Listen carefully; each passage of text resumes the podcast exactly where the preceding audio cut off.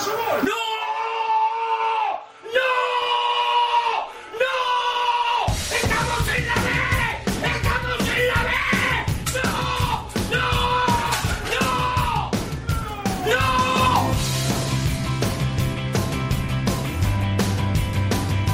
Esto es fútbol. Con Alex Salguero.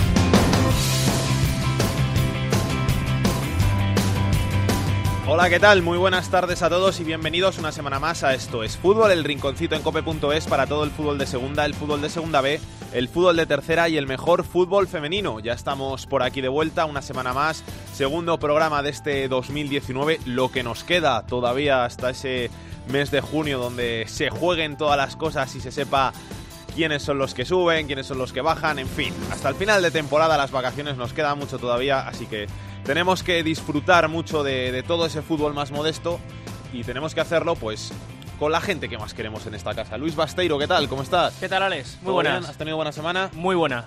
¿Sí? ¿Has sí, visto mucho verdad. fútbol? Hombre, como siempre. Copa. Copa y, Y Liga Copa también. italiana y de todo. Hoy, a los mandos, el gran Javier Rodríguez. Vamos con los titulares.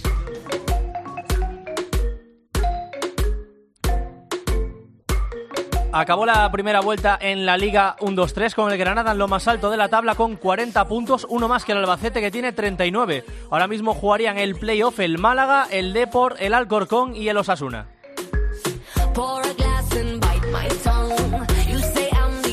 Por abajo ocupan posiciones de descenso a Segunda B Extremadura y Reus con 21 puntos a uno de la salvación, el Córdoba con 18 y el Nastic de Tarragona con solo 16 puntos. La salvación la marcan con 22 Zaragoza, Tenerife y Rayo Majadahonda.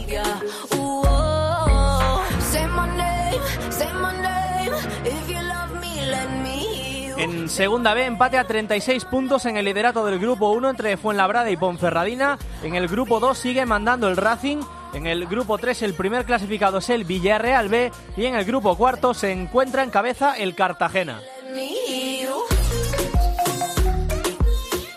Esta semana no hay Liga Iberdrola porque el martes España juega un importantísimo partido amistoso ante la selección de Estados Unidos, actual campeona del mundo, por cierto, que servirá a las de Jorge Vilda para preparar el Mundial. Además, ya hay sede para la final de la Copa de la Reina, será el Estadio de los Cármenes de Granada.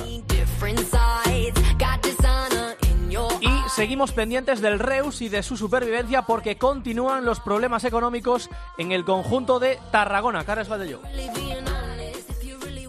Así es, el eh, Reus que vive una situación muy complicada y que veremos exactamente cuál es el final de este trayecto. Al fin y al cabo, esta semana debía reunirse la comisión encargada de decidir exactamente cuál era el futuro, porque recordemos que una de las voluntades era que el Reus no empezara la segunda vuelta, pero finalmente esta comisión se ha pospuesto unos días y el Reus sí que va a jugar esta segunda vuelta, al menos la primera jornada que le va a enfrentar a la Unión Deportiva Las Palmas.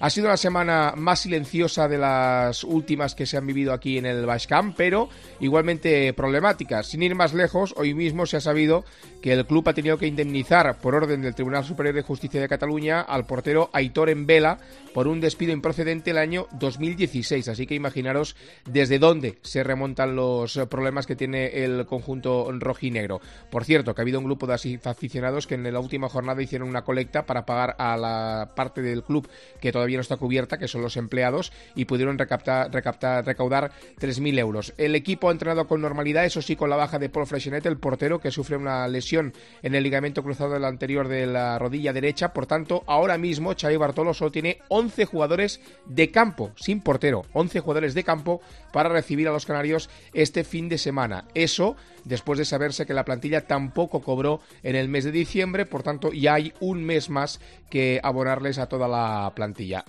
Todo eso mientras, por ejemplo, dos jugadores que estaban en la plantilla pero sin ficha, como Cuenca y Tito, ya han puesto rumbo a sus nuevos destinos. Tito a Noruega y Cuenca a Japón. Gracias, Carles. Un abrazo. Un saludo.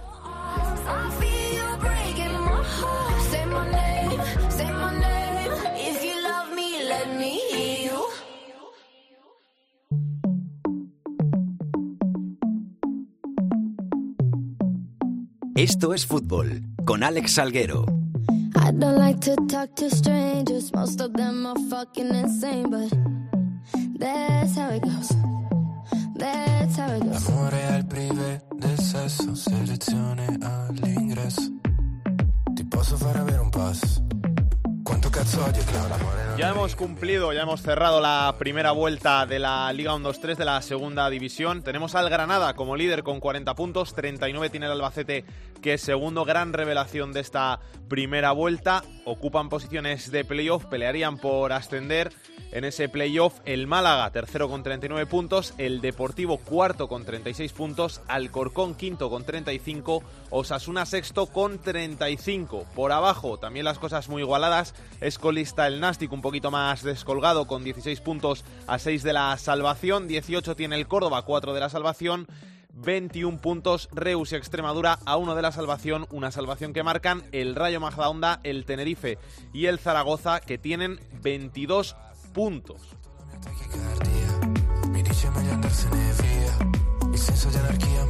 Y como aquí os gustan mucho las efemérides, como este fin de semana se va a celebrar algo muy bonito, porque es un estadio muy coqueto para todos los que nos gusta el fútbol, muy coqueto porque en estos 20 años no ha bajado de la segunda división y se han jugado allí muchos partidos. Queríamos pasarnos por Soria. Alfonso Blasco, ¿qué tal? Muy buenas. ¿Qué tal, Alex? ¿Cómo estamos? Te felicito ya vale, a todos los sorianos, ¿no?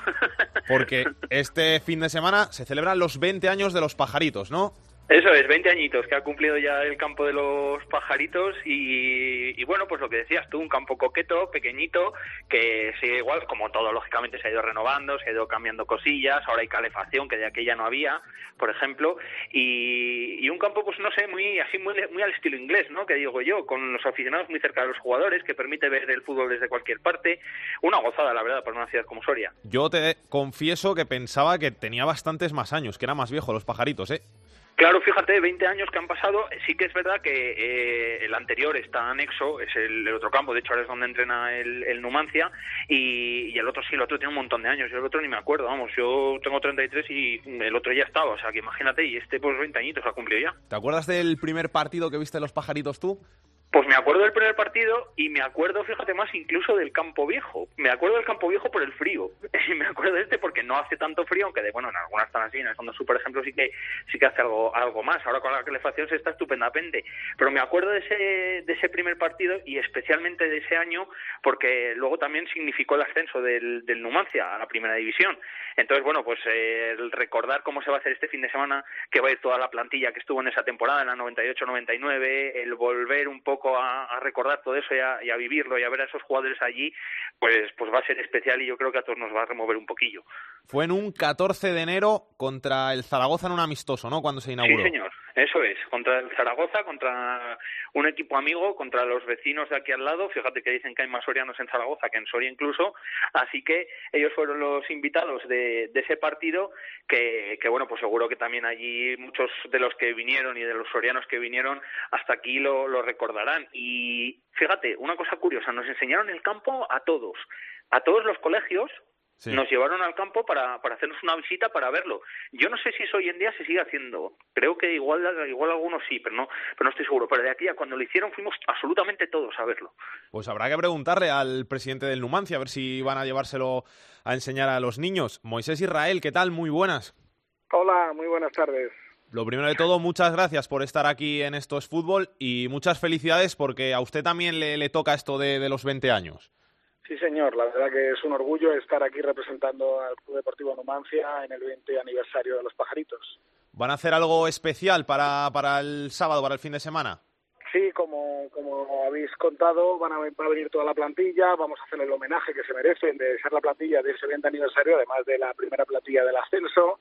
Igualmente vamos a hacer también, antes del inicio del partido, un espectáculo relacionado con el yacimiento celtíbero de Numancia, por lo tanto ahí estarán nuestros guerreros eh, haciendo un espectáculo dentro de dentro de nuestras posibilidades que seguro que le va a gustar que le va a gustar a la afición. ¿Había estado usted antes en, en Los Pajaritos, antes de ser presidente del Numancia? Pues eh, no había estado en Los Pajaritos antes de ser presidente del Numancia. Es una cosa que les digo a los sorianos que tenían y tienen un extraordinario activo y una ciudad increíble y un estadio espectacular. Y ahora que lo estoy disfrutando cada dos semanas, y varios entrenamientos a los que voy, ¿no? No, no es lo mismo, ¿eh? Ahora dirá Alfonso que no es lo mismo. Sin el frío que se pasó antes, no es lo mismo. Bueno, me han contado, es lo que me han contado. ¿eh? Esto no tiene nada que ver. Yo ahora lo digo y la gente no se lo cree. En el único campo donde no paso frío es en el nuestro. En todos los demás, en invierno estoy pasando frío. En Reus, en Alcorcón, estoy pasando frío en todas partes, menos en los pajaritos. Yo ¿Cómo se, ha cambiado? ¿eh? se lo iba a decir antes a, a Alfonso, que los únicos dos campos que conozco con calefacción son el Bernabéu y los Y pajaritos. los pajaritos. Exactamente, nosotros tenemos eh, calefacción en todo en todo el estadio, la gente la verdad que está muy está muy a gusto en el campo y no es necesario, vamos, vas con un abrigo, pero realmente tampoco es, es necesario. ¿Qué tal estos primeros meses por, por Soria como presidente? Cuatro meses eh, llevamos y la verdad que una experiencia increíblemente positiva, ¿no? Eh, todos los estamentos del club eh, están haciendo un trabajo extraordinario, adaptándose a las nuevas exigencias eh, de la nueva propiedad de forma de forma paulatina. Evidentemente los cambios requieren de, un proceso, pero la verdad que todo va todo va por muy buen camino. Estoy muy contento con la gente que al final las estructuras son personas y lo más importante es que las personas estén a gusto donde trabajan. ¿Por qué el Numancia? Tengo entendido que, el grupo en el que usted participa tenía pensado, tenía interés en comprar un club de, de fútbol. ¿Por qué el Numancia decide en el conjunto de Soria? Es cierto que hemos analizado varias eh, varias opciones, como, como cualquier grupo inversor, pero en este caso el Numancia tenía dos puntos para nosotros que eran clave. Uno era el número uno transparencia y el segundo era el número uno juego limpio. Esos dos valores son exactamente los valores que nosotros queremos eh, representar o que nos representen. Alfonso, Dime. que preguntes lo que quieras. Que, que- que- seguro que has coincidido muchas veces con, con el Presi, pero que le puedes preguntar lo que quieras. Sí, hemos charlado, hemos estado alguna vez eh, hablando y demás, y la verdad es que yo eh, digo un poco lo mismo y lo mismo que, que he hablado muchas veces con él. Aquí en Soria, bueno, pues ya sabemos que todos los cambios, como en todos los sitios, al principio crean incertidumbre, pero no sé, yo sinceramente creo que el trabajo que se está haciendo es bueno. Ojalá nos acompañe en esta segunda vuelta un poquito más en el tema deportivo, pero vamos, el Numancia en visibilidad, que sí que me corrija el precio, es una de las cosas que, que también se pretendía. Eh, yo creo que, vamos, el salto ha sido abismal, se ha ganado un montón. Sí, no, realmente basta ver que la web ya está en inglés, ¿no? Y el Twitter. Sí. Entonces, son, esas cosas que parecen los mínimos eh, para poder tener una, una mínima capacidad de comunicación a nivel no solo nacional, sino internacional. Eso es un ejemplo de todo el desarrollo de una estrategia de marketing y de comunicación que va por muy buen camino. Eh, cuando lo, se lo contamos a los organismos públicos de la ciudad y de la provincia y de la comunidad autónoma, pues ellos están gratamente satisfechos de cómo está evolucionando la marca Soria vinculada a la marca Historia, como habéis podido ver en nuestra camiseta, por ejemplo, ¿no? Entonces estamos hablando de, de cientos de miles de euros de impactos de la marca Soria que son muy beneficiosos para la ciudad y, por supuesto, para el Club Deportivo Numancia. Moisés, cuando llega un nuevo proyecto a, algún equipo, siempre empiezan a marcarse plazos de "Nah, en cinco años estaremos en primera, en cinco años estaremos jugando la Champions. ¿Vosotros os marcáis plazos? Yo creo que no hay que marcarse plazos, eh, porque esto del fútbol, como todo el mundo sabe, por todo el mundo que estáis y que estamos en este sector, sabemos que esto hay demasiados factores por los cuales eh, clubes que tienen presupuestos de 25 millones frente a clubes que tienen presupuestos de 5 millones, sube el de 5 millones y se queda en tierra el de 25 millones, a veces hasta sufriendo por el descenso. Este tipo de planteamientos nos invita a tener los pies en el suelo y a aceptar que el Club Deportivo Numancia es un club que está perfectamente en segunda división con la ilusión siempre que nunca dejaremos de estar en primera. Eh, pero sin plazos, porque los plazos lo que marcan es frustraciones, que es lo que no queremos tener. Alfonso, pregunta, hombre, pregunta, no te cortes. estoy, estoy atento, estoy atento escuchando, escuchando al presi. Quería volver un poco a lo de, a lo del campo, a lo de este fin de semana, porque bueno, es una de las primicias que hemos podido escuchar ahora, que yo ya lo sabía, aunque bueno, como no lo tenía fijo, todavía no lo había querido decir, y es algo de eso llamativo, que es una invitación para que todo el mundo vaya a, a este homenaje, ¿no? Que es esa batalla, vamos a decirlo así entre comillas, previa que va a haber eh, que si no me equivoco, Moisés eh, está un poquito ahí en colaboración con la Asociación Tierra Quemada, que son eh, los encargados, bueno, pues del yacimiento de aquí de Numancia. Ellos eh, tienen dos ejércitos completamente compuestos, uno de romanos, otro de numantinos, y bueno, pues básicamente lo que se va a hacer va a ser eso, ¿verdad? El- un poco el, el- el exhibir esos dos ejércitos, todos con su armamento, completamente equipados, y, y bueno, pues como si fuese un 11 para 11, como si lo igualásemos a un, a un pequeño equipo de fútbol contra otro, en este caso, eh, bueno, pues se va a poder ver sobre el césped de los pajaritos, que yo creo que eso es algo que no se ha hecho nunca y que cada vez que se hace una representación de esta asociación en Soria, tiene un éxito tremendo. Estoy totalmente de acuerdo contigo, Alfonso. Lo primero que queremos es llenar el estadio. Eh, Ya sabéis que nuestro estadio, pues al tener un vivir en una ciudad pequeña, pues nos cuesta llenarlo, salvo en circunstancias excepcionales. Entonces, este evento que creemos que es suficientemente importante como para por lo menos que estemos los máximos posibles apoyando al equipo, además que lo, que lo necesitamos. En segundo lugar, otra cosa que tú sabes, Alfonso, es que como el, el estadio está tan cerca del centro de la ciudad, pues eh, tenemos el problema de que la gente llega dos minutos antes. Entonces, una cosa que tenemos que contar es que la gente llegue un poquito antes, porque si no, para que si no se va a perder el espectáculo, que como bien dices, es con la Asociación Tierra Quemada, es una asociación que está haciendo un trabajo extraordinario, con quienes tenemos una relación eh, y un convenio firmado recientemente que se, se comunicará en breve, no solamente para que vayan, eh, ha ido ya el primer equipo a visitar el yacimiento, van a ir todas y cada una de las categorías inferiores, los 300 chavales que tenemos van a ir para insuflarles ese espíritu numantino que es trascendental que sigamos teniendo dentro del, club y eh, ese espectáculo no vamos a desvelar cómo es, pero lo que estoy seguro, como bien dices, es que nunca va a defraudar como nunca lo ha hecho Tierra Quemada en todos los espectáculos que se han hecho en Soria.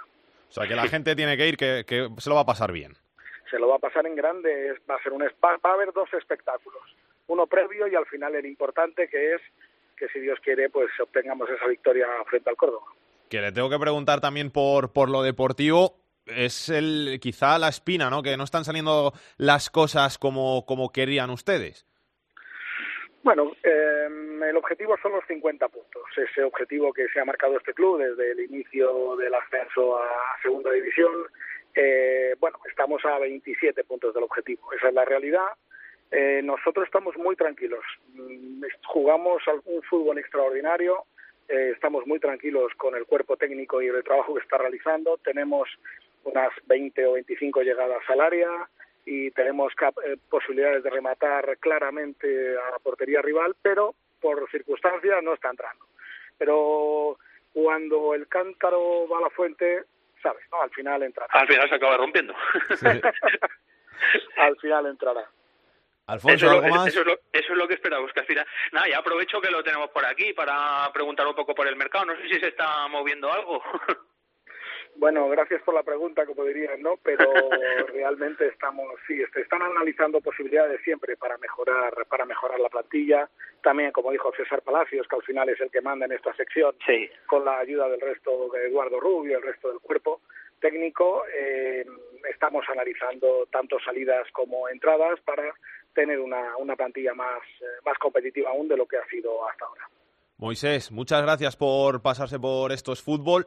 Mucha suerte en el Numancia, que de momento están haciendo las cosas muy bien allí en Soria con el nuevo proyecto y que vaya todo muy bien y que pues celebren esos 20 años de los pajaritos como, como se merece un club como el Numancia. Pues muchísimas gracias a vosotros por acordaros de nosotros.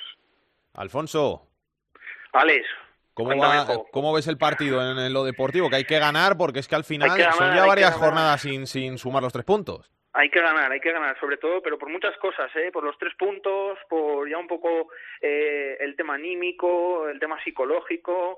Sí que es verdad, como, como decía Moisés, como decía el presidente, que se llega, se tiene mucha posesión, se intenta. Yo el otro día lo hablaba con algún compañero, decía, yo es que ya no sé si esto es mala suerte o, o, o qué es lo que pasa, porque hay muchos partidos que son muy claros, que se ha podido ganar y que al final los ha conseguido. Luego esos goles que han que, han venido en contra en, en minutos finales, que al final todos esos son golpecitos, golpecitos que, bueno, pues anímicamente a todos eh, obviamente van machacando. Entonces yo creo que eh, ganar este partido sería muy importante en la clasificación, sería muy importante sin obsesionarse, ojo, eh, eh anímicamente y, y sobre todo, bueno, pues ya no te digo si es un típico partido de estos de un 3-0, 4-0 o algo así, ya por pedir que no quede.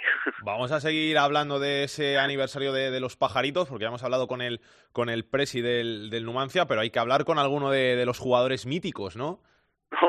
y tan míticos.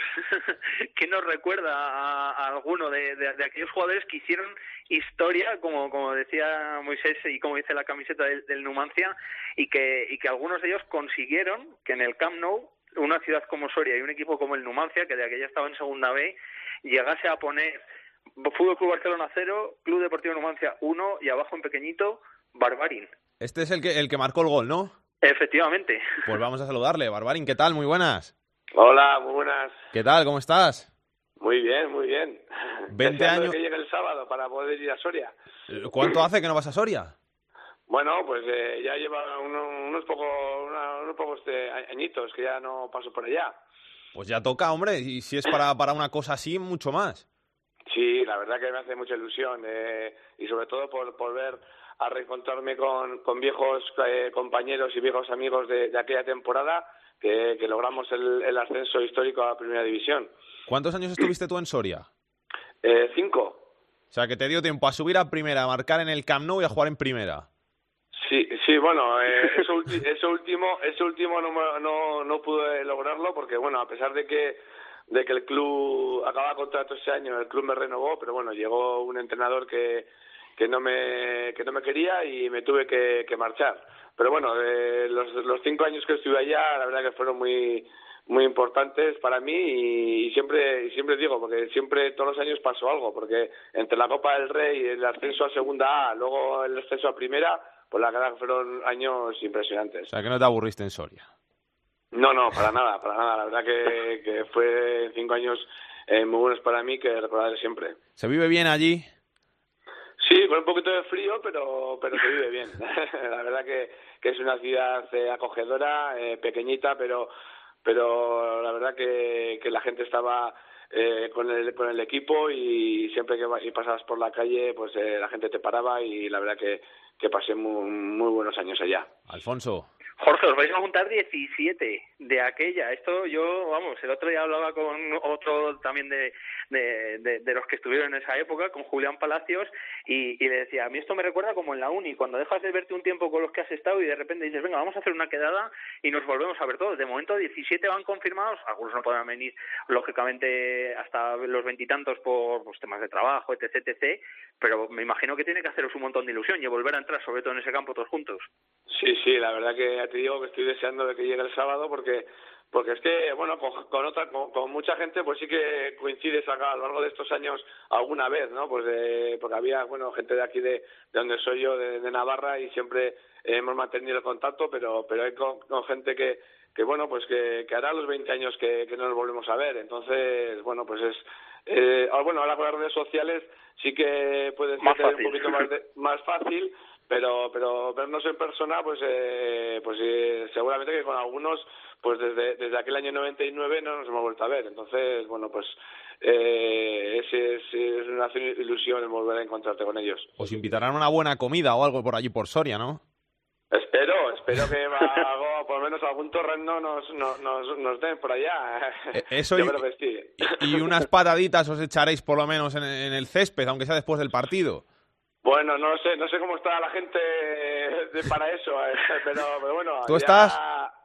Yo sí, yo sí, yo la verdad que, me he parado y bueno, algún algún torneo de veteranos todavía todavía todavía sigo jugando y, y bueno y mientras y mientras pueda pues eh, siempre nos ha gustado siempre lo que lo que lo que hemos hecho siempre y mientras el cuerpo aguante pues siempre hay que echar unas unas pataditas al balón para que aquello que, que vivimos pues que no se olvide Dale, Alfonso. Eh, Jorge, digo, una de las cosas que recordábamos antes, que siempre tal, eh, el gol aquel del, del, del Bernabéu, el gol de Copa. Fíjate, Alex, hasta qué punto... El Camp Nou, el Camp Nou, no te vayas al Bernabéu. eso, eso, pero el Bernabéu he dicho, se me ha ido. El Camp Nou, el Camp Nou. El Bernabéu fue el año pasado, Guillermo. el Camp Nou. Digo que hasta qué punto ha quedado eso y queda en la mente de, de todos que todavía en los fondos, en el fondo sur sobre todo, que es donde está, pues frente a Rojillo, algún momentino, alguna de las peñas, todavía siguen cantando canciones de aquellas que recuerdan a, a Barbarin, a Artigas, a, a jugadores de aquella época, que 20 años después siguen cantando. Sí, sí, además yo sé por, por buena nariz que, que hay alguno hasta que tiene todavía mi camiseta, o sea que... Sí, sí, sí, sí, se ve, se ve. eh, y, y eso, y ha hecho, ha hecho 20 años de, de bueno, de, de la Copa del Rey más aún, porque el año, Sí, la más Copa todavía, fue el año, el año 96, o sea, estamos hablando de, de 23 años, que, que muchos de los que están en el Frente Rojillo igual no habían nacido. Entonces, bueno, pues eh, eso quiere decir que por lo menos, oye, eh, dejamos dejamos huella ¿no? en, en Soria, hicimos algo importante por, por el club y, y, bueno, siempre es bonito que después de tantos años pues la gente te siga recordando y, y bueno, y se acuerden de, de lo que hizo uno eh, por ese por ese equipo, ¿no? Barbarín, que te tengo que preguntar también, ¿cuál es tu mejor recuerdo en el, en el Numancia, en los pajaritos? Porque en esos 20 años del, del estadio, alguno tendrás. Hombre, eh, si me preguntas por el- los nuevos pajaritos, bueno, yo tuve la suerte, bueno, eh, la inauguración fue en enero del 99 y acabamos jugando esa, esa, esa segunda vuelta eh, en ese campo hasta lograr el ascenso. Y bueno, pues el mejor recuerdo de ese, de ese campo, no cabe duda que, que bueno, el último partido contra el Recreativo Huelva, que, que ahí es donde conseguimos el ascenso. Pero bueno, si tengo que decir alguno, pues dos partidos antes eh, jugamos contra el Sevilla, que bueno, que el Sevilla entonces estaba en segunda, en segunda división y que estaba luchando por, con nosotros para, para lograr el ascenso.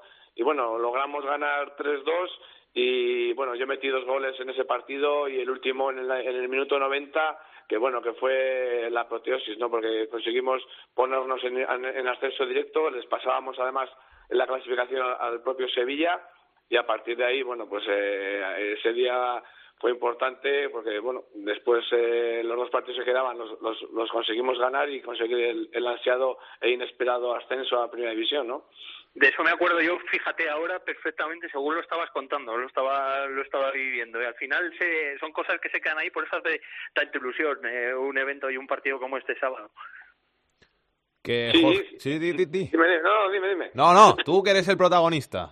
No, no, pensaba que, pensaba que me había hecho alguna pregunta. nada. No, no, no. Ah, no, no, no, simplemente yo he metido ahí mitad. Yo es que según lo estás contando, Jorge, me voy acordando de, de cositas y me van, vi- me van viniendo a la mente y tal. Y algunas de ellas incluso se pueden encontrar hoy en día en Internet, en, en YouTube. Sí, sí, por eso de las redes sociales, pues la verdad que, que bueno, los partidos de del de Barcelona, pues ahí- ahí están y luego reportajes que se han ido haciendo eh, por medio de, de Raúl, el que el compañero que jugó con nosotros en el, en el Numancia que está en el Canal Plus y bueno, pues eh, siempre siempre se recuerdan esos esa Copa del Rey de, del Numancia, ¿no? De, de aquel año. Jorge Barbarín, que muchas gracias por pasarte por estos fútbol. Disfruta eh, de tu vuelta a Soria, de, de ese homenaje a, a los pajaritos y al, y al equipo del Numancia que os lo merecéis. Y, y muchas gracias de verdad por pasarte por aquí. Muchas gracias y ten seguro que, que vamos a disfrutar eh, durante el partido, antes, después y todo lo que y todo lo que podamos porque es una ocasión eh, única de volver a encontrarnos y, y la verdad que eh, vamos a intentar disfrutar a- al máximo este fin de semana.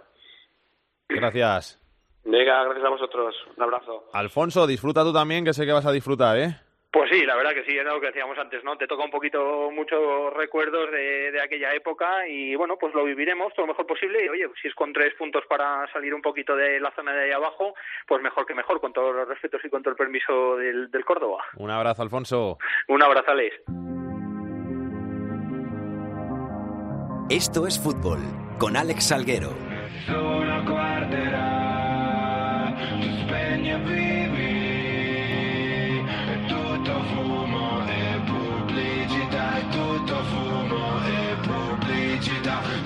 Carlos Llamas, Gijón, muy buenas, ¿qué tal? Hola, ¿qué tal? Muy buenas. Se acabó el sueño del Sporting en la Copa, pero ha llegado bastante lejos y sobre todo ha mostrado una grandísima cara en este torneo.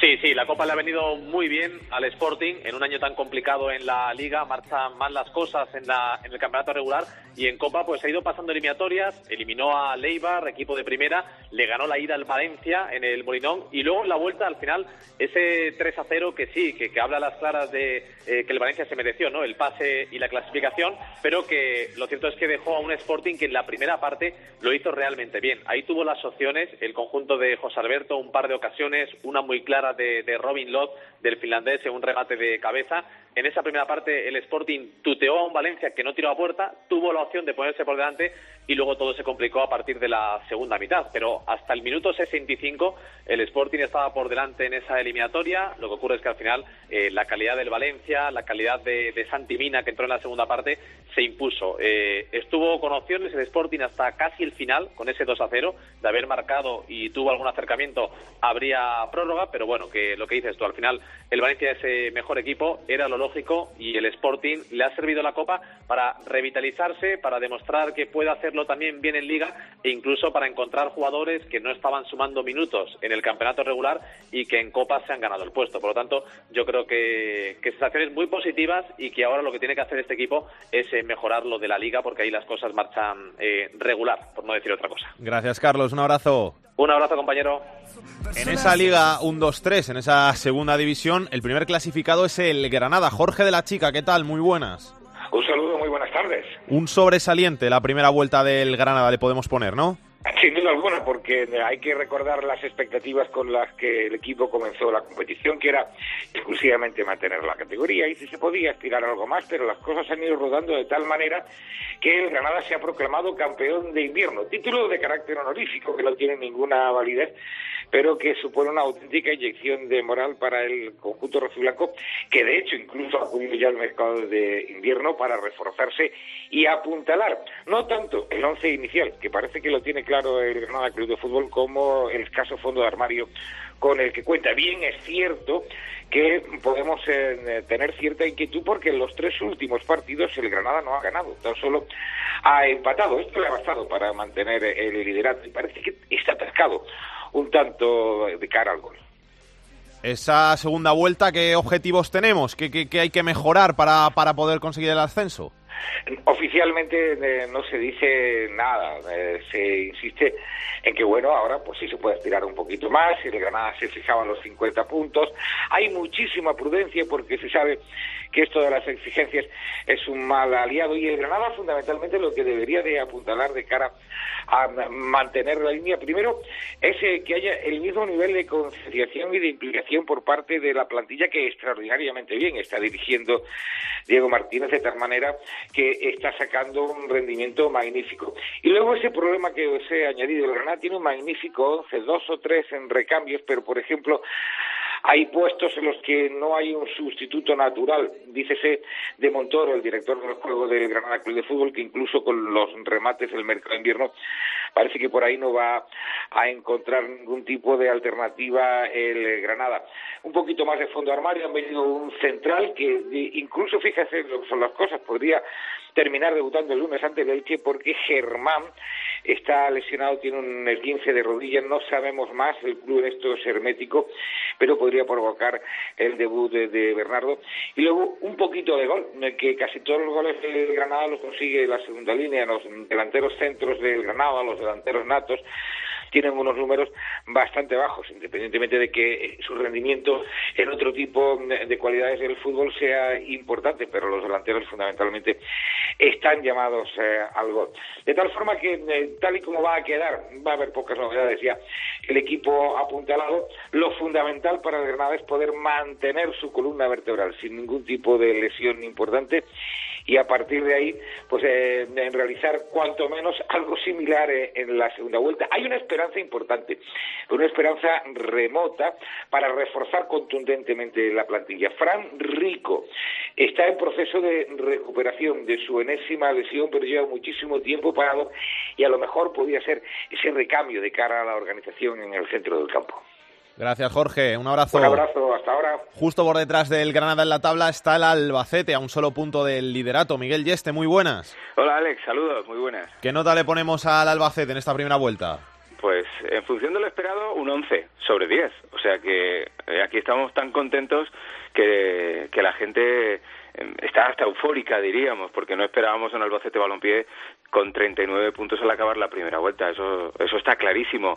Eh, recordemos que el Albacete el año pasado lo pasó mal, que tuvo que contratar a Enrique Martín, que llegó con el agua al cuello hasta la última o penúltima jornada y que con algunos de esos elementos del año pasado, más unos buenos fichajes, ha construido una primera vuelta magnífica en la que lleva eh, sin perder desde finales de septiembre, recordamos, solo dos derrotas y además de manera consecutiva, octava y novena jornada. Y desde entonces el equipo empata o gana en todos los encuentros.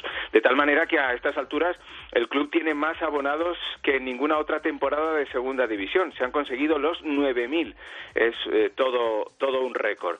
Y bueno, hay muchísima ilusión y de momento, eh, como dicen muchos de los jóvenes aficionados que no recuerdan ascensos anteriores del Albacete Balompié, eh, no había disfrutado tanto en, en, una primera vuelta como este año y tengo que, tengo que seguir creyendo en el, en el sueño, ¿no? Gracias, Miguel. Un abrazo. Un abrazo. Tercero en la tabla, el Málaga. Javier Bautista, muy buenas. Hola, muy buenas. ¿Qué nota le ponemos a esta primera vuelta del Málaga? Bueno, yo creo que una nota del 1 al 10 le vamos a poner un 8. Eh, yo creo que notable para el equipo malaguista, porque si vemos el puntaje que ha llevado en la primera vuelta, acaba con 39 a uno del líder. Si vemos todo lo que ha perdido y todo lo que ha empatado en partidos que tenía ganado, por ejemplo, pues se hubiese acabado la primera vuelta, por ejemplo, sumando los dos puntos que pierden el 94 en Gijón y los tres del otro día frente al Reus, pues suma cinco puntos más, 44, es que está en números de ascenso pese a todo lo que ha perdido. Así que en Málaga, el otro día haciendo números con Muñiz, sí sale la nota de, de notable. No un sobresaliente, evidentemente, pero sí un notable. Hay que pensar en reforzar el equipo, ¿no? Ya han llegado los primeros fichajes, pero se piensa en alguno más. Sí, eh, Selemnov, el delantero ucraniano, eh, ya fue presentado la pasada semana. De hecho, parece mañana habla Muñiz y posiblemente lo pueda meter en la lista de convocados para el partido ante Lugo. Y el próximo en llegar tiene que ser un medio centro y ya se habla y se especula, y además lo hemos confirmado en Cope Málaga, el posible refuerzo casi seguro, pero va a tardar un poquito en llegar, Darwin Machís. Yo creo que fue, sin lugar a duda, un fichajón del Granada el año, el año pasado, eh, un futbolista importantísimo para la segunda, top, así que si el Málaga firma banda, firma rapidez y velocidad, pues podríamos estar hablando de apuntalar una buena plantilla para la hora de la verdad, en la segunda parte de la liga. Gracias, Bautista. Un abrazo. Leticia Chas, Coruñas, muy buenas. ¿Qué tal? Muy buenas tardes. ¿Qué nota le pones tú a la primera vuelta del Deport? Pues es un tema que hemos tratado esta semana también en Deportes Cope Coruña y yo voy a ser benevolente, le voy a dar un notable, es cierto que ha bajado mucho el nivel en el último tramo porque en los últimos seis partidos se ha dado solamente una victoria, pero no podemos olvidar que el equipo está a solo tres puntos de, del ascenso directo, aunque aquí en A Coruña eh, hay muchas críticas ya en el entorno de los aficionados por este bajón eh, final. Eh, claro, pesa mucho que solo se haya ganado un partido de seis, que a domicilio se lleven más de tres meses sin ganar y además es que en los últimos tres partidos lo que antes era un punto fuerte, como era el gol, pues lleva el equipo tres partidos sin marcar, sin ver puerta. Entonces, claro, eso está pesando mucho y está haciendo también que Nacho González, por ejemplo, haya declarado esta semana pues que ya le cuesta más dormir, que le da muchas vueltas, incluso puede hacer alguna variación táctica en ese rombo al que nos tiene acostumbrados en el sistema, porque está probando cosas, ¿no? Para, para ver si consigue este domingo un partido muy, muy importante ante el Albacete, que llega segundo aquí a Riazor, una auténtica revelación esta temporada, conseguir ganar tres puntos. Riazor, que era un auténtico fortín, pero en los últimos tres encuentros solo se ha ganado uno aquí en casa, con dos empates ante el Numancia y ante el Lugo, y el equipo quiere volver delante de su gente a sumar los tres puntos y a callar así un poquito todos estos fantasmas que se han creado últimamente. Gracias, Leti. Saludos. ¿Y Las Palmas? ¿Cómo ha sido la primera vuelta de Las Palmas? ¿Qué notas le ponemos, Juan Fran Cruz? Hola, ¿qué tal? Muy buenas. Pues mal, mal, porque fíjate que eh, acaba la primera fase de la competición liguera con 28 puntos. El objetivo del Unión Deportivo Las Palmas era el ascenso directo y si no como mínimo, por lo menos estar entre los seis primeros clasificados y jugar los playoffs. Y ahora mismo está eh, a 7 puntos de los playoffs de ascenso. Acaba además la primera vuelta del Unión Deportivo Las Palmas con tan solo 6 victorias. Ya ha cambiado de técnico. Se marchó Manuel Jiménez, ha llegado Paco Herrera, que en 7 partidos solo ha conseguido una victoria de momento. Y sobre todo la sangría fuera de casa. La Unión Deportiva Las Palmas ha sido incapaz de conseguir eh, victorias importantes lejos del estadio de Gran Canaria, solo una ante el equipo del Extremadura. Con estos datos, evidentemente, eh, el objetivo es muy complicado para la Unión Deportiva Las Palmas, el de poder jugar promoción. Ya ni siquiera hablamos, fíjate, del ascenso directo, sino de jugar promoción y todo pasa, y lo dijo el presidente, lo ha dicho prácticamente toda la plantilla de la Unión Deportiva Las Palmas y el propio cuadro técnico, en, en ir partido a partido, ver lo que ocurre el próximo fin de semana ante el Reus, el posterior, y así eh, ver si la Unión Deportiva Las Palmas es capaz, con un presupuesto de 20 millones de euros, de poder jugar como mínimo los playoffs de ascenso hacia la máxima categoría. Gracias, Juan Fran. Hasta luego.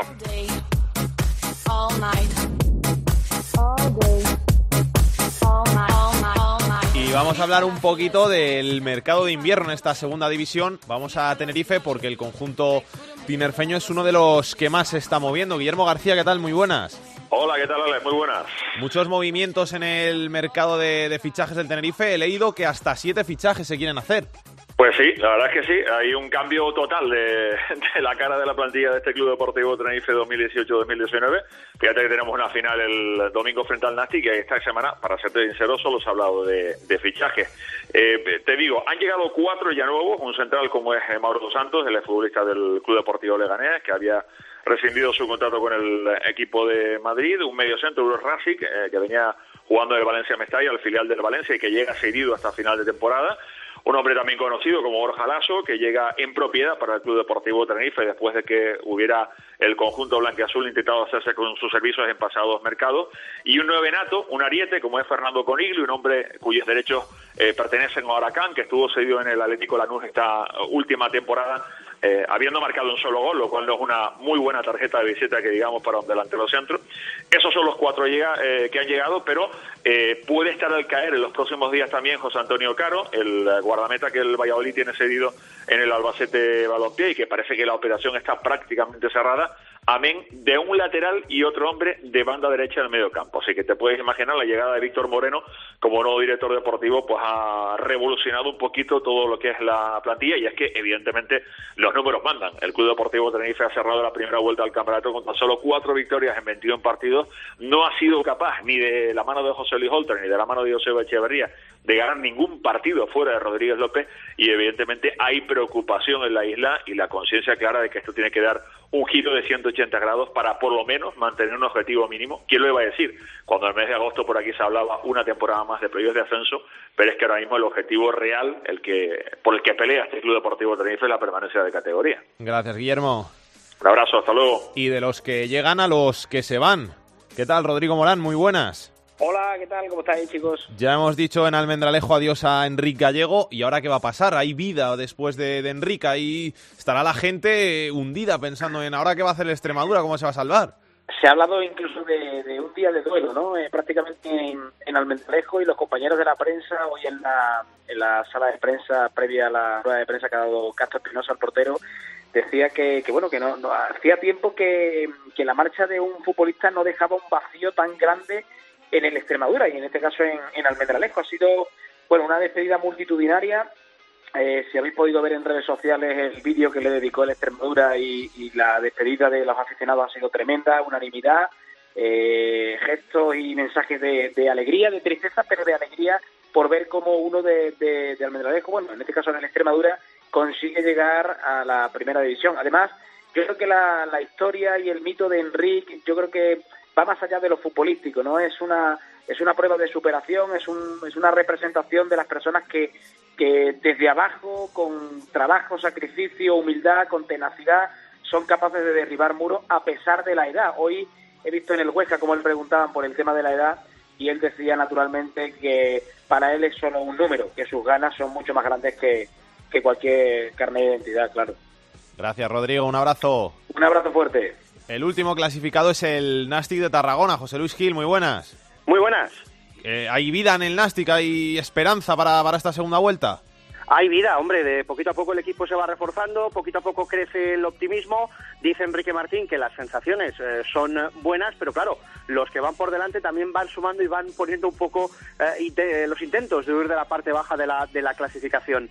Fali es baja para el próximo partido en Tenerife, expulsado, le han caído dos partidos, pero aun con todo y con eso, eh, el conjunto grana no lanza la, no lanza la toalla y va a seguir peleando hasta que las matemáticas digan lo contrario por, por conseguir mantenerse en segunda. Gracias, Gil. Un abrazo. Chao, hasta luego. I've been thinking about, thinking about you too much. Lately, it's been like you in there when we touch. I've tried everything, but we keep losing us. Oh, I, oh, I guess everything ain't enough. Y vamos a hablar un poquito de esta primera vuelta de la Liga 1-2-3 de la segunda división. Jesús Abril, muy buenas, ¿qué tal? ¿Qué pasa, Alejandro? ¿Qué tal? ¿Qué tal estás por Granada? ¿Bien? Pues bien, líderes de momento, ¿no? ¿Estás disfrutando mucho este año los Cármenes? Eh, sí, lo que pasa es que últimamente, cla- claro, nosotros hablamos en, la- en el primer día de la temporada de este fútbol y desde entonces no hemos vuelto a hablar. Y es verdad que las sensaciones desde la mitad de la primera vuelta han cambiado porque es verdad que hemos ido escalando posiciones, pero sin embargo el juego del equipo es verdad que ha dado unos pasos para atrás porque también ya el resto de equipos nos va conociendo, mm, la plantilla se veía que era corta y ya los jugadores empiezan a notar la fatiga y a ver si ahora con los refuerzos que hagamos en invierno podemos apuntalar un poco el equipo. ¿Confías en, en tu Granada en esta segunda vuelta en que, en que subís? O por lo menos playoff, digo yo que, que sí que jugáis. Hombre, o sea, mucho tendría que cambiar la cosa para ni siquiera quedar entre los seis primeros. La verdad es que yo, como te conté en aquel primer día de, de estos fútbol, en Granada nadie apostábamos porque el Granada pudiera estar haciendo lo que está haciendo porque, sobre todo, veías la plantilla y notabas que había eh, cinco o seis jugadores que este año son titulares que la temporada pasada eran suplentes. Y sin embargo, Diego Martínez ha sabido sacarle todo el jugador a la plantilla, jugando muy bien, como te digo, sobre todo en las primeras 10, 11 jornadas de liga. Ahora es verdad que han flojeado un poco, mm, de los últimos nueve partidos solo hemos ganado tres, pero lo bueno es que el resto de rivales están flojeando aún más y entonces yo tengo esperanza de que ojalá crucemos dedos eh, a final de temporada estemos entre los dos primeros y si somos líderes mucho mejor. ¿Quiénes son esos rivales que te preocupan para, para pelear por el ascenso? Pues la verdad es que los que más me preocupaban, que eran los recién descendidos, como Málaga, Las Palmas y Deportivo, lo que veo es que están flojeando bastante, porque, por ejemplo, el Málaga, sin ir más lejos, ante un equipo desahuciado y nunca mejor dicho como el Reu, mm, perdió 0-3 en casa. El Deportivo también lo hemos visto flojear últimamente. Las Palmas ya ni te cuento que el cambio de entrenador a Paco Herrera no surtió efecto, salvo el otro día con la goleada a Osasuna. Y los que más me preocupan son los que en este momento están, están apuntando para arriba, como el Albacete, que el otro día fue un hueso duro de roer en los, en los Cármenes y pudo ganar cualquiera de los dos. El Cádiz, que es verdad que tiene ese tipo de trastorno de personalidad, de que puede estar 10 jornadas sin ganar y luego pegarse 10 ganando. Entonces, eh, ese tipo de equipos que están así medio escondidos me preocupan más. Y también otros como Osasuna, es verdad que está subiendo mucho y a mí eh, Yago Barrasate siempre ha sido un entrenador que me ha gustado bastante. O sea, que le pones un 10 a la primera vuelta del Granada y apuestas porque subís. Bueno, yo, eh, para poner un 10 tiene que ser la cosa muy, muy perfecta. Es verdad que teníamos un equipo que a priori era para luchar mm, más mitad de la tra- más mitad de la tabla que lo que estamos haciendo, pero sí, le pondría un 9,5, y medio, 9,75. Y ojalá estemos a final de temporada, como te digo, eh, subiendo a primera. Ahora, ahora llegan dos partidos propicios en casa contra Elche y Extremadura para ver si el equipo vuelve a retomar la confianza, a ver si se acoplan bien los nuevos fichajes que se han incorporado a este mercado de invierno y a ver, esperar. Gracias, Jesús. Un abrazo y mucha suerte, Nada, ¿eh? A vosotros, muchas gracias. Álvaro Hasta luego. Lorenzo, muy buenas, ¿qué tal? ¿Qué tal, Alex? Muy buenas. ¿Cómo estás? Todo bien. El Lugo, que no ha hecho una gran primera vuelta y que va a pelear por, por no bajar a Segunda División B. Eh, ¿Cuáles crees que van a ser los rivales de- del Lugo por esa pelea? Sí, de, hecho no ha hecho una buena primera vuelta porque de los siete años que lleva en segundas, eh, los 23 puntos que ha sumado son la, la peor puntuación, es decir, la peor primera vuelta del Lugo en esta etapa en segunda. Rivales yo creo que va a tener muchos. Eh, obviamente este año no hay ningún equipo muy descolgado, aunque el Nastic no acaba de salir de esa última plaza. Y, y lo va a tener complicado. Córdoba y Reus con sus problemas financieros yo creo que también lo van a tener difícil, pero si viendo a esos tres que lo tienen muy complicado, queda una plaza para muchos rivales, ¿eh? porque la Extremadura, aunque está ahora mismo en puesto de descenso, es un equipo que tiene armas. Veremos cómo sustituye a Enrique Gallego. Si lo sustituye bien, es un equipo que puede, puede dar guerra. El Rayo Majadahonda, que no tiene muchos resultados, pero juega muy bien al fútbol. El Tenerife y el Zaragoza, que no creo que estén ahí junto al Numancia, eh, a la larga son equipos que creo que llegarán a zona tranquila. Y incluso alguno, como el Zaragoza, si diera un arreón, podría pelear por los playoffs. Eh, el Elche quizás es el otro así gran rival junto al Lugo que pueda estar por esa zona, eh, con lo cual lo veo cosa de cinco o seis equipos. Eh, y el Lugo creo que es mejor que ellos, que es mejor que estos equipos que, que veo en peligro, pero no tiene gol. Y en esa categoría, eh, si no tienes gol, lo penalizas salvo que tengas una defensa tremenda que solo tienen los equipos de arriba.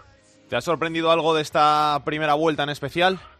Sí, me sorprende, me sorprende lo que estabais hablando, el Granada. Eh, es verdad que, era- que es un buen equipo y que eh, todo el mundo podía pensar que iba a estar peleando por los playoffs, pero no creo que, pensáramos que iba a estar iba a estar líder y bueno, por arriba los de siempre, Albacete y, Osasun- y Alcorcón sobre todo, eh, son los dos equipos revelación para mí, jugando bien al fútbol. El Alcorcón era una, una racha un poco mala, pero también eh, también un equipo que, hay que tener en cuenta. Y en lo negativo, bueno, los recién descendidos, el Málaga está bien, el Deportivo para mí es la mejor plantilla y también al final acabará enchufándose eh, negativamente, aparte del Zaragoza que ya hemos citado, eh, bueno, equipos como, como Oviedo y Sporting que, están un poco descolgados de lo que esperábamos y sobre todo Las Palmas. Eh, yo a principio de temporada decía que me parecía el mejor ataque de la liga y no me parece de recibo que con esa plantilla esté, eh, pues ya decimos, más cerca de, bueno, a la misma distancia del playoff eh, que del descenso después de, de una primera vuelta. Gracias Álvaro, un abrazo. Un abrazo. Millán Gómez, muy buenas, ¿qué tal? ¿Cómo estás? ¿Qué tal? Muy buenas tardes. Te llamaba para hablar un poquito de esta primera vuelta en la segunda división. Cuenta lo que quieras, di lo que quieras. Y ahora te voy a dar el 11 ideal de la primera vuelta, que lo he visto esta mañana en, en la Liga 1-2-3, y a ver si, Sí. si me, me lo firmas tú igual. Pero primero, los micrófonos son tuyos, di lo que quieras de esta primera vuelta. Bueno, yo creo que una primera vuelta, como es habitual, en una categoría muy, muy igualada, una categoría fantásticamente igualada, que es muy atractiva para el espectador, pero creo que sí que es cierto que hay grupos. Evidentemente, creo que el equipo más sólido hasta el momento ha sido el Granada, con el 45% del límite salarial de la temporada pasada, tiene un enorme mérito.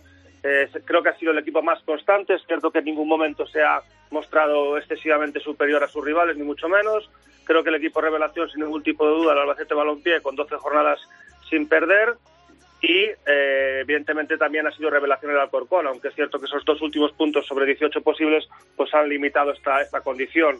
Creo que después el, el, el Málaga ha sido muy fuerte a nivel local, con solo dos derrotas, y si mejora las prestaciones como visitante, que lo está demostrando últimamente con esa victoria en Zaragoza, con esa victoria en Mallorca, pues seguramente también sea un candidato claro al ascenso directo, junto a un Depor que vive el peor momento de la temporada, con ciertas dudas en el ambiente. Veremos a ver si son capaces de, de recuperarse de esos 316 minutos sin marcar. Y, y luego por la parte por la parte de abajo, digamos, bueno, por la parte media alta, Osasuna yo lo veo con mucha fuerza para, para luchar incluso por el ascenso directo, incluso. Y luego en la parte de abajo yo veo con muchas dificultades para salir del descenso al Nastic, que está a seis puntos de, de la permanencia, y dificultades al, al Córdoba, a Extremadura también con la marcha de Enrique Gallego con 15 goles y evidentemente los problemas económicos y administrativos del Reus Deportivo le condicionan mucho su futuro. Te digo, eh, el 11. Portero, Perfecto. tomé un Nadal, ¿te vale? Sí, aunque yo ahí creo que también podría ser perfectamente válido y no es, no es, por, barrer, no es por barrer para casa ni mucho menos para Lugo, pero Juan Carlos Martín siempre lo he considerado antes de que llegase a Lugo y antes de que llegase a Elche un portero de primera división, fue titular habitual entre 2014 y 2016 en primera, creo que perfectamente podría estar ahí, creo que es el, jugador más importante del, Club Deportivo Lugo, uno de los mejores porteros de segunda división, si no el mejor, pero Tomeo Nadal está haciendo una grandísima temporada y gran parte de, de su del- tiene gran parte de la cuota de mérito para que el Albacete esté hoy día en ascenso directo. Defensas, Tejero, lateral derecho del Albacete, centrales, Germán Parreño del Granada y Esteban Burgos del Alcorcón, y lateral izquierdo, Federico Rica del Málaga. Bueno, estoy totalmente de acuerdo con el caso de Álvaro Tejero, el caso de Germán también. Creo que ahí podría entrar perfectamente también como, como central diestro Domingos Duarte, que es un jugador que se ha adaptado rapidísimamente a la categoría, viniendo del fútbol portugués, primera temporada en segunda, ha marcado cuatro goles, fundamental en la salida de balón, incluso su compañero Pablo Marí eh, ambos del Depor, creo que son jugadores también que podrían entrar perfectamente en el 11, pero estoy de acuerdo contigo. Y en el caso de Federico Rica, sin ningún tipo de duda, creo que está siendo el mejor lateral izquierdo en la categoría. Centro del campo, Juan Carlos de la Almería, Roberto Torres de Osasuna y luego en las bandas son más delanteros, pero están en el centro del campo Manu Vallejo del Cádiz y Lago Junior del Mallorca. Sí, bueno, en el caso de Lago Junior, sin duda, Manu Vallejo creo que está es, es fundamental en esta racha positiva del, de- del Cádiz. Eh, Juan Carlos Real creo que es otra, otro jugador que se está reencontrando consigo mismo. Podrían haber entrado ahí otros jugadores como Rubén García de Osasuna, como Salva Se- Sevilla del, del Mallorca, aunque ha bajado el rendimiento en las últimas, en las últimas jornadas. El inicio de temporada de Marcos Sangalli como extremo derecho, pero estoy bastante de acuerdo contigo, sí. Y luego arriba, Enrique Gallego, que en este no hay ninguna duda, y Quique González. Sí, sí. Enrique Gallego sin ningún tipo de duda. Eh, Kiko González es el segundo máximo goleador de la categoría.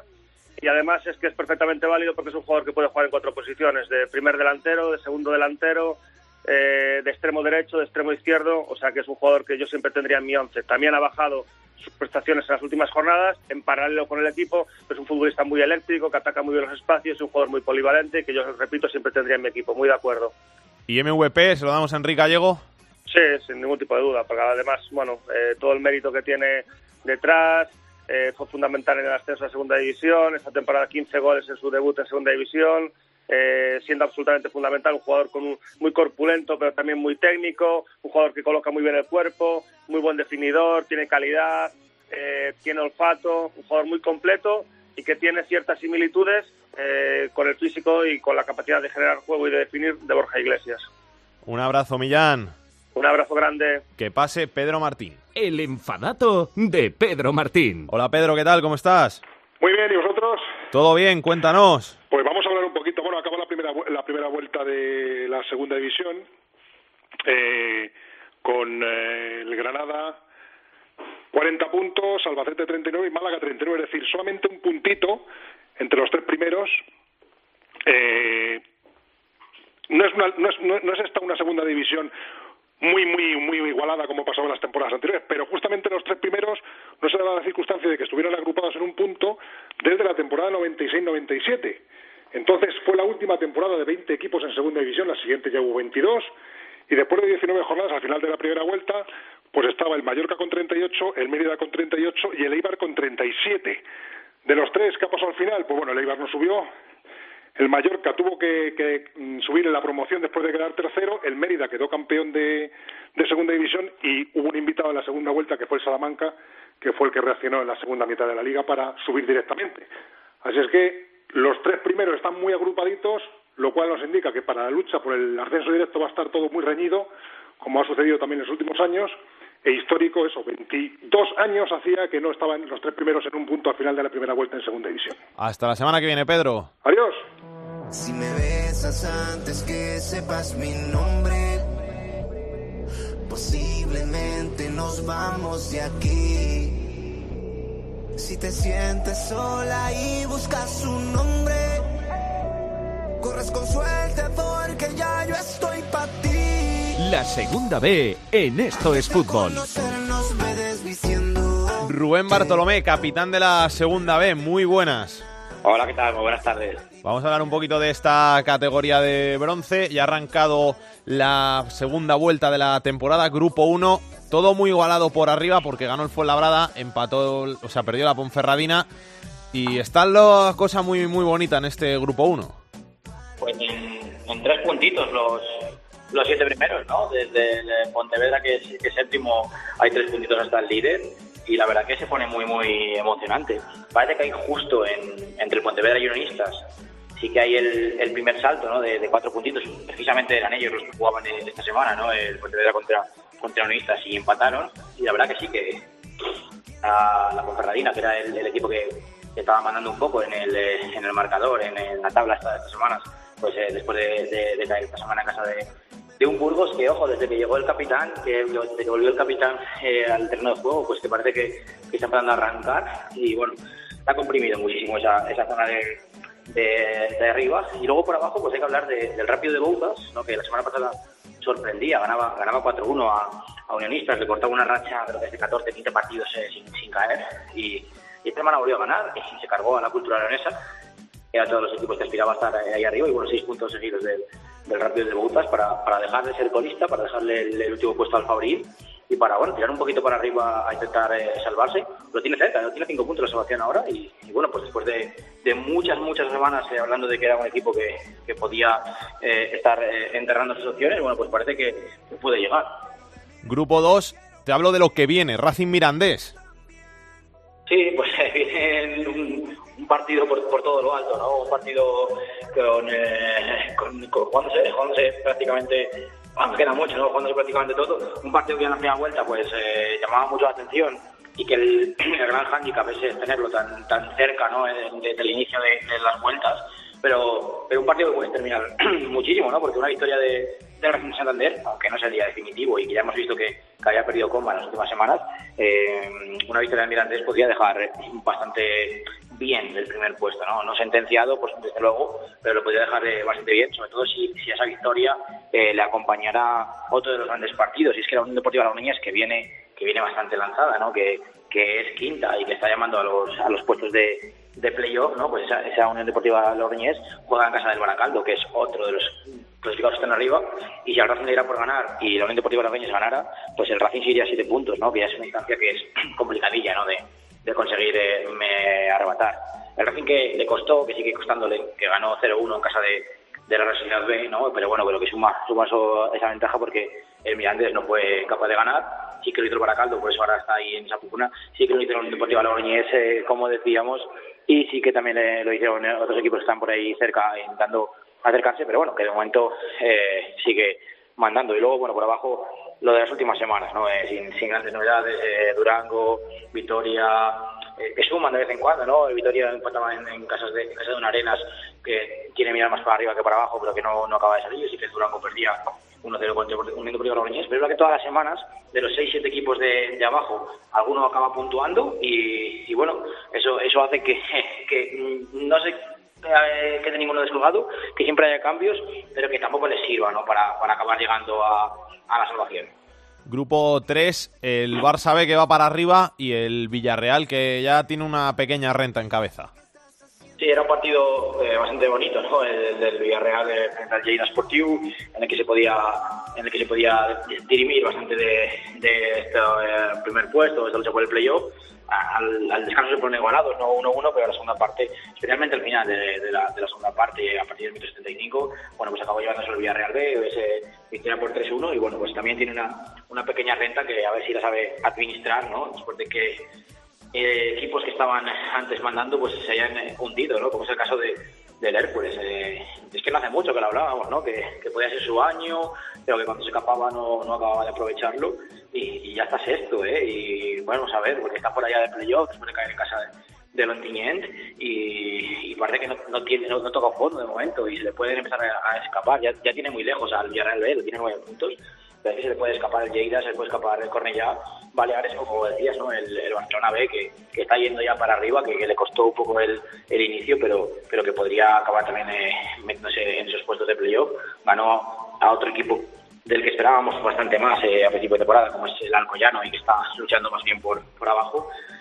Y, y ahí, especialmente ahí abajo, pues equipos que lo siguen pasando, que, le sigue costando bastante, ¿no? Puede ser el, el caso del, del Castellón, ¿no? Que es un empate en, un- en una, buena, cancha como es el Atlético Baleares, pero que no le sirve para dejar de ser colista con el Teruel. Es verdad que tiene muchos equipos cerca, ¿eh? que, que enganchas dos victorias eh, consecutivas y, te metes eh, en, la salvación, pero bueno, que, que de momento es colista y que le está costando esta vuelta a, a la categoría de bronce a Castellón. Y en el grupo cuarto, el Cartagena como un tiro líder en solitario, con un puntito sobre Luca Murcia, que está bastante bien. Y luego el Melilla, que ya tiene bastantes problemas en las últimas semanas. Sí, bueno, la, lucha del, del, UCAM y del, del Cartagena que se mantiene, ¿no? Que, que unas semanas ahí, incluso cambiándose el primer puesto, pero bueno, estas últimas semanas mandando el Cartagena y detrás de, de él a un punto el UCAM. Los dos jugaban fuera de casa, los dos, los dos además quedaron eh, 0-2.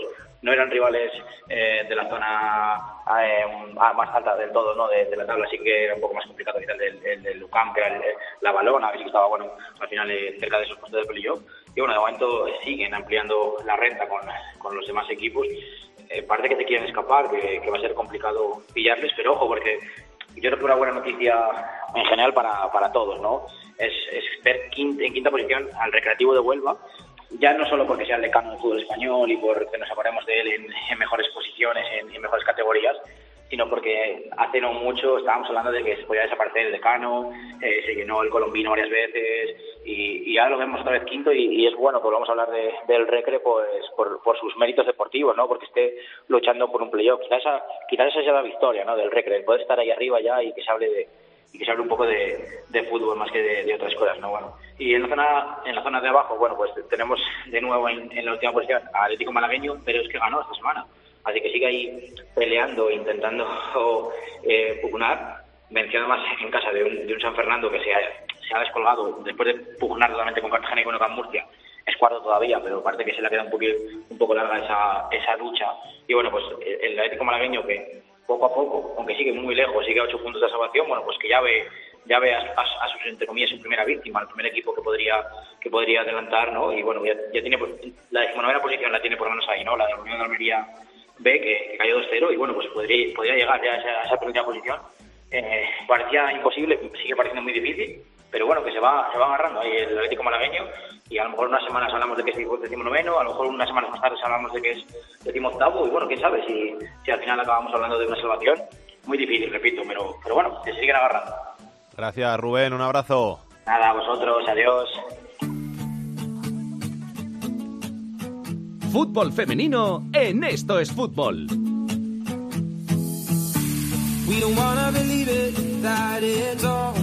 Andrea Peláez, directora de Área Chica. Muy buenas. ¿Qué tal? Salgue, muy buenas. No tenemos liga este fin de semana. No, no tenemos liga hasta el próximo fin de semana porque estamos en semana de selecciones. La selección española está concentrada en la ciudad del fútbol de Las Rozas y el próximo día 22 es martes, si no me equivoco, que yo esto del calendario Es martes, es es martes. martes, ¿verdad? Pues ese martes, el martes 22, vamos a jugar un partido amistoso pero histórico porque va a ser ante Estados Unidos en Alicante, en el Rico Pérez, y se va a poder ver en Teledeporte porque la magnitud del partido, eh, para quien no lo sepa, eh, Estados Unidos es vigente campeona del mundo, es favorita a ser otra vez campeona del mundo en este próximo Mundial de Francia 2019 y es la mejor selección de largo, eh, internacionalmente hablando, que hay ahora mismo en el panorama del fútbol internacional español y es internacional, perdón. Y es la primera vez que nos vamos a enfrentar en un amistoso a ellas y por lo tanto se va a poder ver en Teledeporte y por eso no tenemos liga este fin de semana. ¿Hay que contar alguna cosita más? Hay que contar poca cosa de la liga porque todo sigue igual. Sí que tenemos que destacar de la pasada jornada el Levante 0, Barça 1 porque eran eh, segundo, tercero contra segundo. Ganó el Barça ese partido bastante importante para no alejarse mucho del Atlético de Madrid en la lucha por el título, pero sigue todo igual en la parte alta. El Atlético también ganó al Logroño por un gol a tres.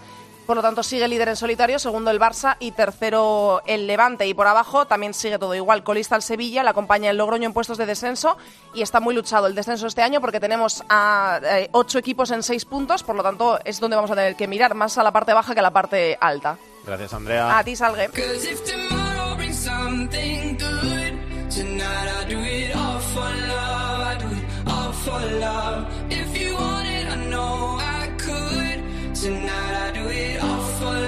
Tercera división. Lolo Martínez nos trae esta semana la actualidad de la tercera división. Vamos con la tercera división en este segundo programa del 2019.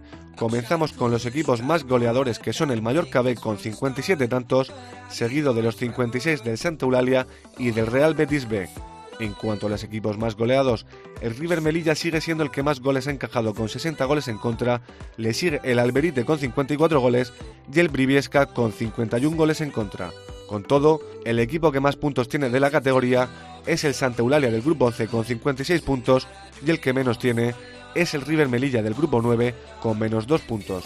Respecto a los nombres propios en la lucha por el Pichichi, destaca Alex Vaquero del Yeclano Deportivo con 17 goles, al que le siguen Imanol de la Sociedad Deportiva Logroñés, Dorronsoro del Cayón y Álvaro de Santa Ana con 16 goles cada uno.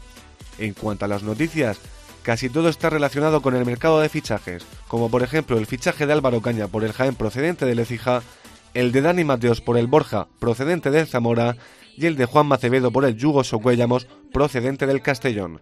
Además se produjeron dos debuts en los banquillos el de Juanjo Rodríguez con el Atlético Tomelloso con victoria 2-0 ante la Solana y el de Julio César con el Cristo Atlético que también se saldó con victoria 0-4 ante el Club Deportivo Bupolsa.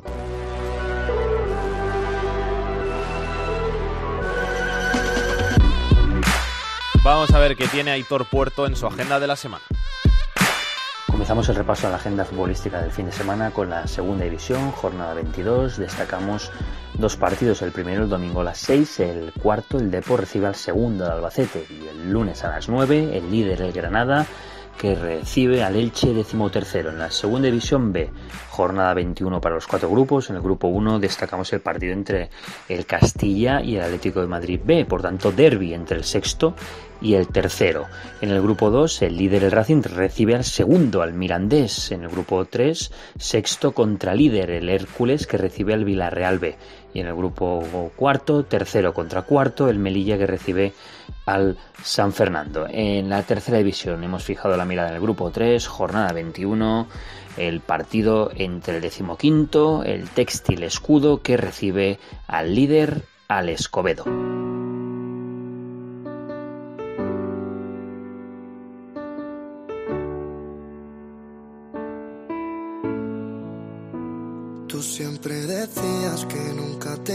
Si no quería bien. No luchar por lo que quieres solo tiene un nombre y se llama perder. Si te hice daño no fue sin quererte, sino sin querer. Dime solo qué prefieres si tienes la opción de tener o temer. Pues esto ha sido todo en este Esto es Fútbol, en esta nueva edición de Esto es Fútbol, programa, como ya sabemos todos, de actualidad de segunda, segunda B, tercera y el fútbol femenino. Todas las principales noticias las hemos contado una semana más y nos vamos a despedir hasta la semana que viene, donde volveremos con todo ese fútbol más modesto que no tiene tanta cabida en los medios, pero que sigue siendo tan o más importante como el de primera o como el europeo de la Champions, de la Europa League, de selecciones y de todo eso, porque es el fútbol que tenemos más cercano. Así que con este lo siento de Beret, nos vamos a despedir hasta la semana que viene, hasta el próximo jueves, donde volveremos aquí en Estos Fútbol. Hasta entonces, que lo paséis bien, que disfrutéis, besos y abrazos para todos, chao, chao. Que no importarme el pasado que antes me mataba, solo es crecer.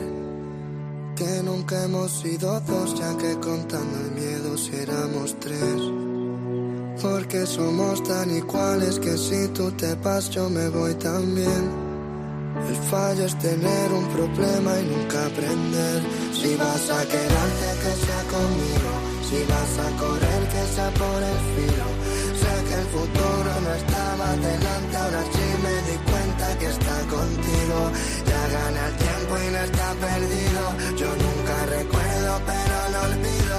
Existen más cartas que nunca se dieron porque Para contactar con Esto es Fútbol puedes hacerlo a través de correo. Esto es fútbol arroba. En Twitter arroba es fútbol cope. Y en Facebook, Facebook barra Esto es Fútbol. Porque